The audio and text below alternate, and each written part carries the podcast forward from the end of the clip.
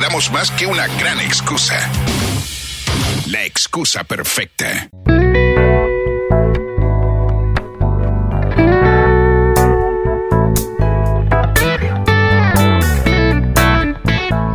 Y seguimos en la excusa perfecta acá en Mar del Plata. Vamos a darle la bienvenida. Siempre nos gusta charlar un poquitito a esta hora sobre eh, historias interesantes o por ahí eh, inspiradoras, historias inspiradoras, como es eh, la historia de Zaida, eh, Zaida Ruth Caiguara Ramírez, nombre completo, lo decimos para presentarla bien. Ella está eh, terminando la carrera de ingeniería electrónica y tiene una historia hermosa que tiene que ver con eh, un poco por dos lados, ¿no? A inspirar. Por el lado de la brecha tecnológica, contando un poco la historia de cómo en algunos eh, lugares, acá Mar no todo el mundo tiene acceso a Internet y eso sigue siendo una desventaja para muchos de los que eh, avanzan en, eh, ya sea en primaria, secundaria o en periodos terciarios, y también, eh, obviamente, la falta de mujeres en ciertas carreras. Le damos la bienvenida al programa a Zaida. Zaida, bienvenida. Nacho te saluda. Hola, buenas tardes a todos y todas. Estoy muy contenta de estar aquí con ustedes. Zaida, bueno, te presentábamos rápidamente haciendo un resumen rápido eh, de todo esto. Aparte, has sido reconocida eh, y estás siendo como una embajadora de Huawei para eh, poder inspirar a otras mujeres a meterse en estas carreras como la ingeniería.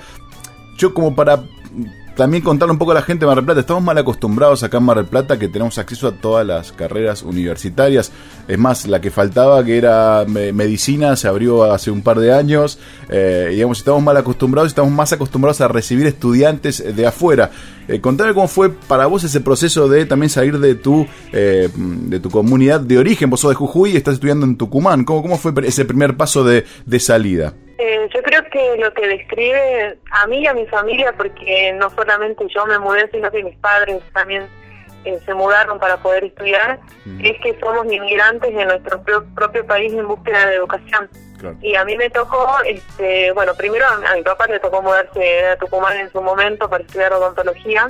Después, eh, cuando estábamos en La Quiaca, a que es el lugar donde nací, de hecho yo soy de La Quiaca, soy de la comunidad escocia de La Quiaca, eh, nos replanteamos como familia también mudarnos a San Salvador de Jujuy, que es la capital de Jujuy, eh, para que mi madre comience sus estudios universitarios. Entonces, imagínate tantas mudanzas eh, en busca de educación. Yo creo que cuando en una ciudad así como San Miguel de Tucumán tiene la universidad que tiene, con la calidad de educación que tiene, es algo que se tiene que valorar y sentirse orgulloso porque reciben a muchas personas de muchas provincias que, que estamos aquí en búsqueda de un sueño y también en búsqueda de superación.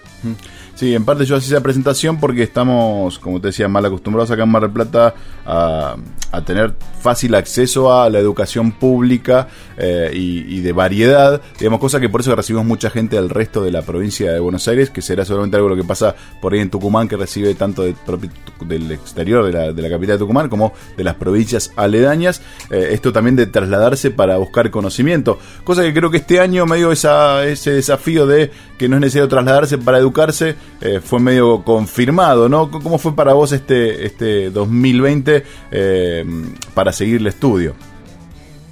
Y yo creo que este año los roles cambiaron. Ahora la que tiene que ir a la casa de los estudiantes es la universidad. Entonces, eh, hablando en ese sentido, yo que también soy docente aquí en la facultad, eh, fue un constante aprendizaje y me llevo un montón de experiencia que espero también poder perpetuarla con los futuros docentes que nos siguen a nosotros y también replantearnos la forma en la cual estamos enseñando. O sea, hay que aprender a enseñar, enseñar aprendiendo es una cosa creo que es bidireccional y a mí este año me tocó, por ejemplo, desde dictar clases vía WhatsApp hasta preparar el material y mandar WhatsApp por WhatsApp a todos los alumnos porque habían personas que no tenían acceso a Internet, otras que no tenían una computadora y, y esta es una realidad que, que la vemos hoy en día y que hay que, en cierto grado, agradecer a la pandemia porque visi- visibilizó estas problemáticas y ahora que conocemos estos sesgos hay que trabajar en esto.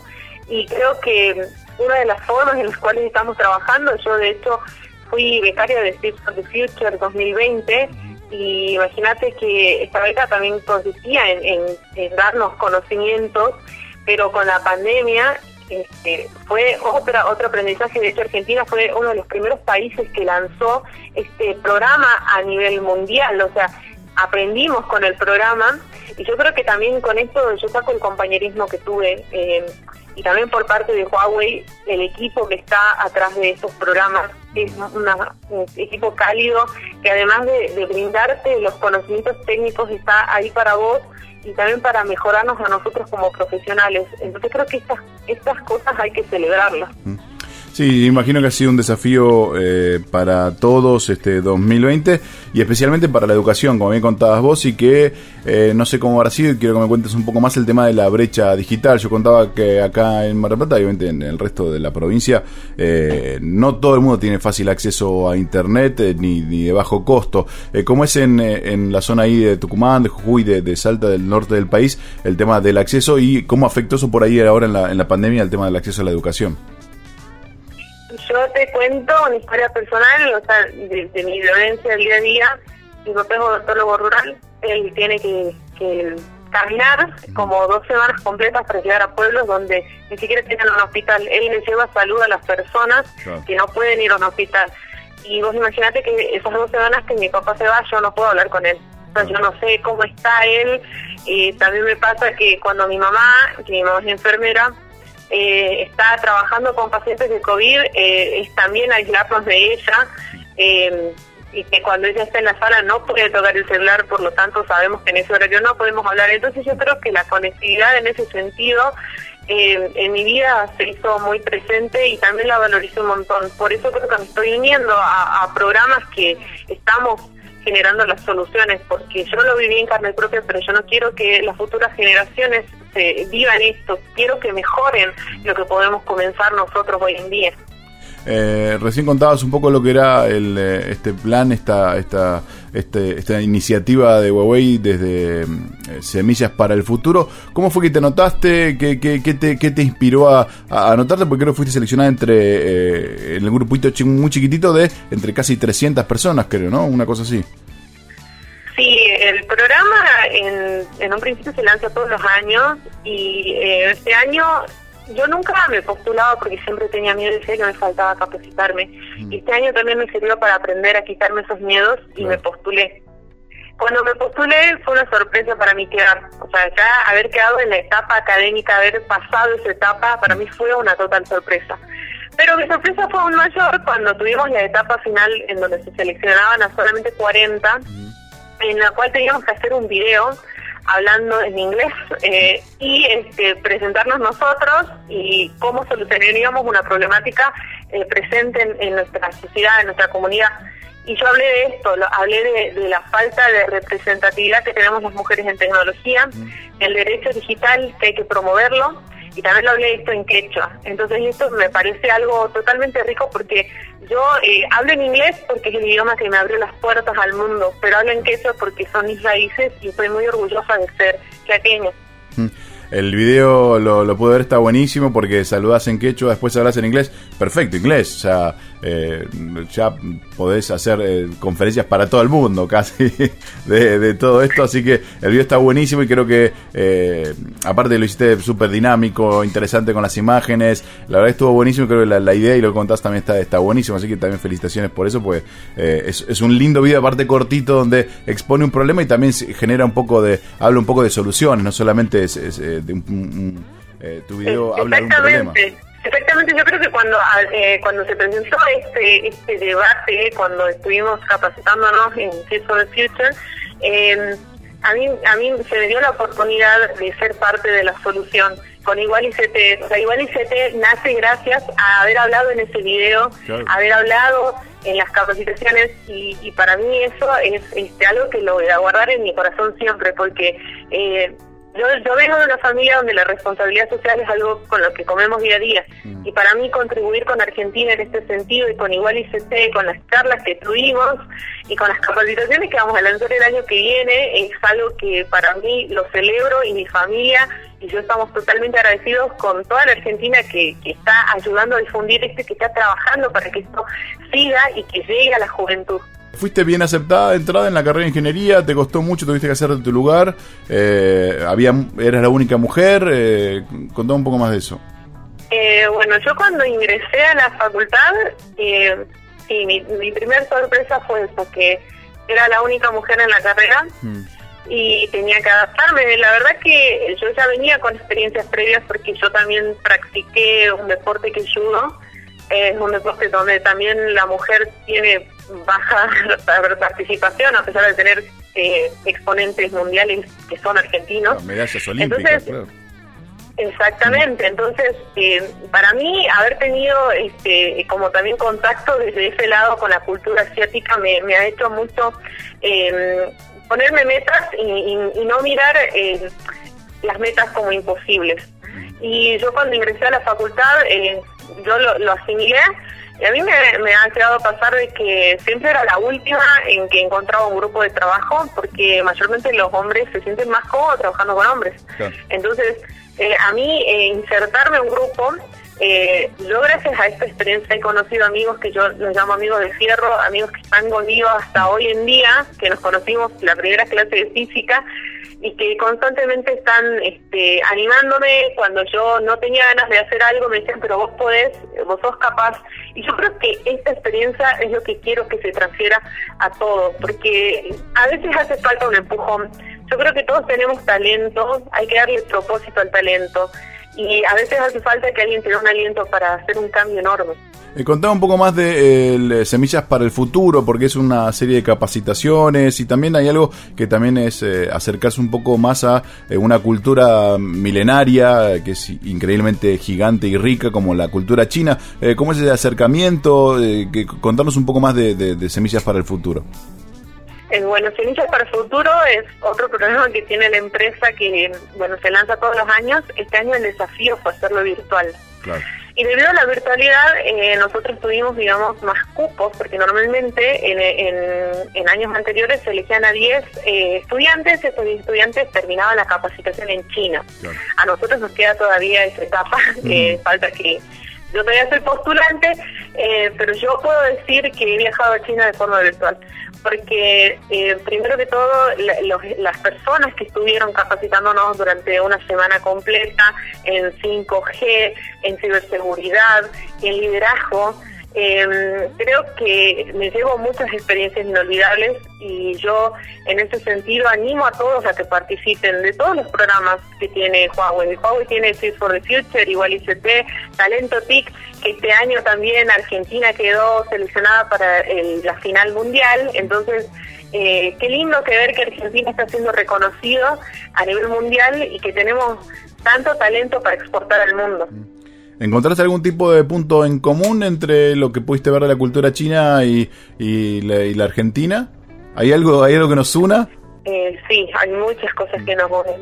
Yo creo, hay, hay una palabra que a mí me sorprendió que existía en chino, que es Aini.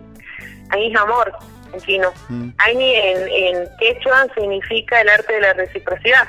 Mm. Entonces, este, la reciprocidad con amor. Entonces a mí me sorprendió decir, wow, qué culturas están totalmente eh, lejos, o sea, y, que compartimos incluso hasta filosofías de vida. Eh, y para mí haber descubierto esto también significa encontrarme con mi yo, con mis ancestros y darle valor a la historia de mi familia. Eh, y yo en ese sentido, este, por eso lo, lo digo tanto, este año he crecido un montón yo creo que si me miraba tres, cuatro meses atrás, yo ni siquiera me hubiese animado a hacer una entrevista. Hoy en día las estoy dando. Y, a mí me alegra que, que todos los días me llega un mensaje de una chica preguntándome de qué se trata ingeniería, qué podríamos hacer. Incluso me llegó mensajes de padres preguntando cómo hacer que, que mis hijos eh, eh, vean a la tecnología desde otra perspectiva. Porque creo que el día de mañana eh, independientemente de lo que nos dediquemos, la tecnología va a ser una herramienta para volcar nuestros conocimientos y tenemos que estar preparados para eso. Sí, sí, ha quedado claro con esta pandemia que sin tecnología o sin conocimiento, aunque sea básico, el futuro va a estar difícil para, para mucha gente, así que está bueno eso de también de acortar la brecha y de, que todos estén un poco más informados en relación a esto. La última pregunta, eh, Saida, eh, tiene que ver con el futuro. Eh, no sé si proyectar de acá a 10 años, pero ¿cómo te ves el año que viene? ¿Te ves ya visitando China y te ves obviamente recibida? Imagino, no sé cuánto te queda de, de la carrera, pero contame un poquitito sobre tu futuro. Eh, bueno, yo estoy trabajando en mi tesis, lo terminé de impulsar, bueno, pero este año, con todo lo que significó la pandemia, también es adaptarnos a trabajar desde otra desde otra posición. Eh, yo el año que viene me veo eh, continuando trabajando en estos programas, veo a Igual ICT creciendo, también veo que talento argentino sea descubierto por Igual ICT. Yo estaría muy orgullosa que el día de mañana una persona que esté escuchando esto eh, tenga un cambio tan hermoso como lo he tenido yo. A mí igual me ha cambiado mucho. Eh, y también me veo personalmente este, proyectando nuevos, nuevos caminos, nuevos rumbos, nuevas experiencias. Eh, no tengo eh, definido totalmente, eh, pero las ideas las tengo, tengo formas y, también creo que tengo apoyo de, un montón de comunidades y para mí hacer crecer ese apoyo y que llegue a todos es algo, es un propósito que tengo personal. entonces, primero que todo recibirlo y después continuar con todo esto y el día de mañana encontrar más, más mujeres dedicadas a la tecnología eh, creo que tenemos que aceptarnos como mujer, pero sobre todo ser rotundamente libres. Eh, las mujeres podemos hacer lo que nos propongamos y creo que en estas charlas que tuvimos se ha, se ha visto y, creo que también hay que hay un cuento que creo que, que también lo, lo define mucho que me cuenta mi abuela. Mm. Dice que la comunidad es como un cóndor, una ala somos las mujeres y la otra son los hombres. Entonces, para que el cóndor pueda volar, ambas alas tienen que ser iguales. Y eso es lo que tenemos que apuntar todos, porque todos somos parte de este canto. Qué bueno, qué, qué, lindo lo que te cuenta tu abuela, hablando mira, de, igualdad, eh, alguien con tanta experiencia genial y un, lindo mensaje para, para trasladar. Eh, bueno, Saida, gracias por tu tiempo, esperemos que sigas dando muchísimas notas, porque si decís que hace un tiempito no te animas a dar notas y no te animas a, anotarte en concursos o en, en este tipo de, búsquedas como el que hizo Huawei, eh, imagino que de acá a un tiempo ya te veremos mucho más seguido y cuando andes por acá por Mar del Plata tenés acá alguna casa amiga. Así que eh, gracias por el tiempo y felicitaciones por todo lo que has logrado en este, en este tiempo. Muchas gracias a ustedes por todo y, bueno, más que feliz y también yo te invito a Jujuy cuando estés, también vamos a tener una casa amiga. Mira, tengo, mi hermano vive en Tucumán, así que le debo la visita, se mudó hace dos años, así que eh, tengo ahí mi sobrina recién nacida, así que más excusa que irme al norte y conocer eh, un poquitito de cada lugar, eh, no tengo mejor excusa que eso y aparte pasar a visitarlos. Bien, muchas gracias. Gracias, Aida, un beso grande. Un beso grande. Chao, chao damos más que una gran excusa. La excusa perfecta.